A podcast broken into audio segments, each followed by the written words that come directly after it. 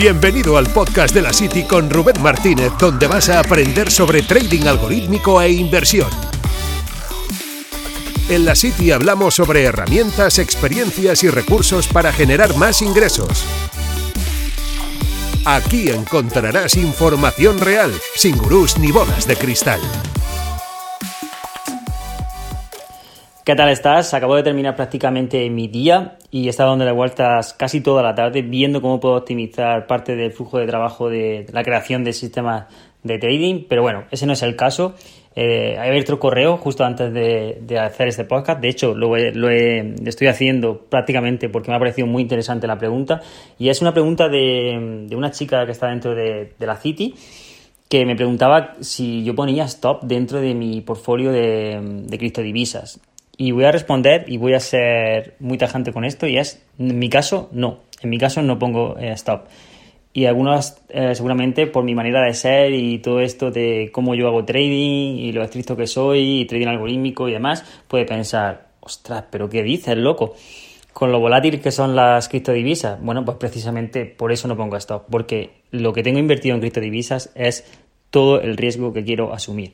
No voy apalancado, por lo tanto ese es un punto importante. Si yo, por ejemplo, me apalanco cuando creo sistemas de trading, por ejemplo en divisas, y no pongo una stop, la cuenta dura más bien poco, ¿de acuerdo? Pero, eh, por ejemplo, en criptodivisas, como no voy apalancado y lo que hago es que holdeo para, para medio y largo plazo, en este sentido no tengo ningún tipo de problema porque entiendo que casi todo o todo es riesgo. Bien, además, eh, las criptodivisas son un activo bastante volátil, que te pueden variar un 20-25% sin despeinarse y si pones stop corres el riesgo de que eh, te vayas sacando rápidamente. Diferente es si creas sistemas de trading en las criptodivisas en las que tú buscas movimientos pequeños, movimientos de mm, pues eso de corto plazo y ahí ya si tú lo que buscas son sistemas de trading en criptodivisas, pues obviamente sí que tiene sentido, sobre todo si estás utilizando apalancamiento que pongas stop, por supuesto. Bien, eso es muy, muy diferente. Al final, cuando entra el apalancamiento en juego, ya ahí ya cambian las variables, ¿de acuerdo?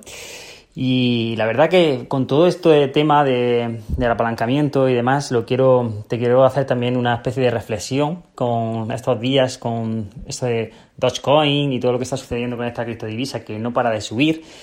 Y es una criptodivisa que salió de un meme, o sea que es increíble lo que, cómo el mercado, la frase esa de que el mercado puede ser, puede permanecer irracional durante más tiempo que puede aguantar tu cartera o algo así. tiene toda la razón del mundo y es que una criptodivisa que, bueno, viene abanderada también por Elon Musk, el, fundador de Tesla, que donde, bueno, prácticamente sus tweets se basan en decir que, que el que va a subir, que se va a ir a la luna y todo esto, ¿no?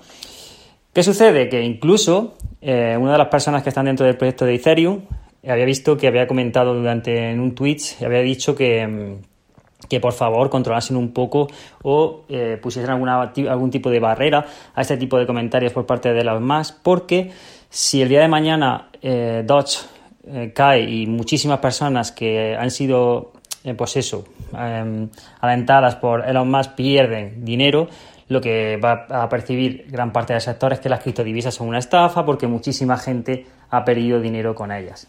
Entonces, pues obviamente, como ellos tienen un, proyecto que consideran que es serio, que pues dicen que, por favor que este tipo de, conductas se eh, limiten un poco.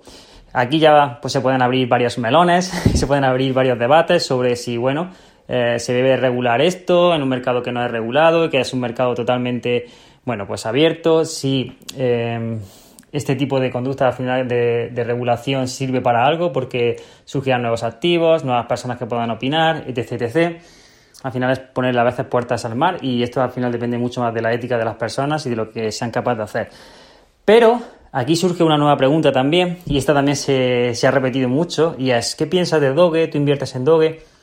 Si tú eh, estás dentro del mundo de la inversión y del mundo del trading, tienes que saber o tienes que ser capaz de dejar ir cierto tipo de inversiones. ¿Por qué te digo esto? Porque esa inversión quizás no es para ti. Por ejemplo, Dodge, por mucho que suba, por mucho que se vaya a 40 eh, dólares, no es para mí. ¿Por qué? Porque no me voy a sentir cómodo en el momento que yo realice la compra, porque lo sé y porque me conozco. Y cada uno debe conocerse a sí mismo. Porque si yo entro ahí y Dodge cae, empieza a caer y va en mi contra, yo me voy a decir a mí mismo, ¿Para qué entras en una cripto que es un meme, que estás perdiendo dinero, pero qué haces chalao? Al final eh, entraría por FOMO, o sea, pues entraría simplemente por intentar que no se me escape la oportunidad de ganar dinero fácil. Esto te puede salir bien, sí, te puede salir bien, pero yo soy de esas personas que piensa que al final si tú ganas dinero rápido es muy posible que lo pierdas aún más rápido.